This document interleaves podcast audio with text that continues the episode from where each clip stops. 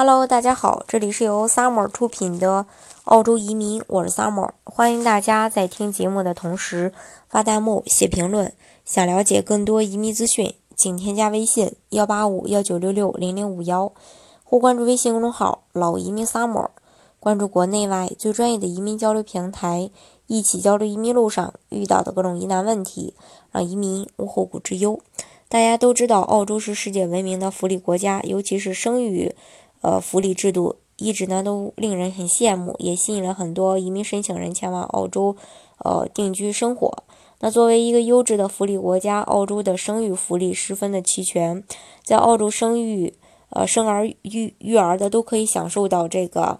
非常优质的一个福利照顾。那接下来呢？呃，跟大家具体来分享一下这个澳洲生育福利的制度。首先，呃，有这个带薪产假，澳大利亚政府目前实施每次最多十八周的一个呃带薪产假政策。那这段时间，呃，产妇可以休假，并且获得十八周的工资。那按照澳大利亚政府的规定，带薪产假和育儿补贴是不能同时领取的。而孩子在二零一四年三月一日以后出生的，也无法领取育儿补贴。另外，家庭税收福利相关政策就是，呃，联邦政府的一个家庭税收福利政策是有有两部分来组成的，能够帮助减少家庭养育孩子的成本。其中呢，分为家庭福利 A 部分以及 B 部分。那 A 部分对每一个孩子来说都适用，而支付的抚恤金的金额就和每个家庭的具体情况相关。嗯，这个。家庭税收福利 A 对于那些需要额外资助的单亲父母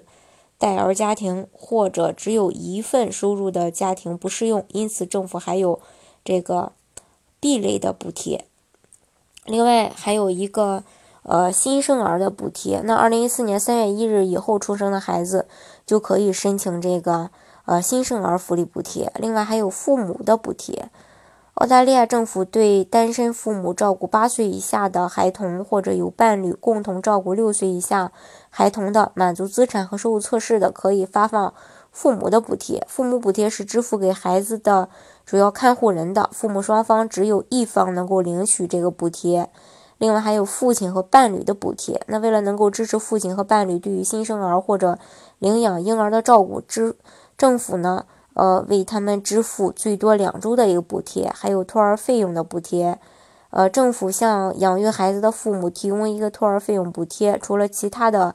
呃，育儿福利和援助资金以外，澳大利亚政府使用政府审批托儿服务的，呃，澳人提供百分之五十的托儿补助费用。啊，另外还有这个托儿福利金，政府为了这个。帮助那些使用政府审批或者登记的托儿机构服务的澳人更好的负担，推出了这个托儿福利金的政策。根据澳洲人家庭情况的不同，政府所发放的呃福利金也有所不同，申请人也必须满足收入的测试。嗯，政府规定，其实无论孩子是自己生的或是领养的，都会能有这种最基本的澳洲生生育的一个福利。所以说。啊，如果说你在澳洲生孩子的话，呃，这些呃各种补贴最好要了解一下，这样的话，呃，大家容易去申请。那这种补贴呢，同时也能为家庭带来呃，就减轻家庭的一个呃负担，所以说还是非常不错的。呃，当然，移民澳洲的方式也有很多，像技术移民啊、雇主担保呀、投资类移民呀，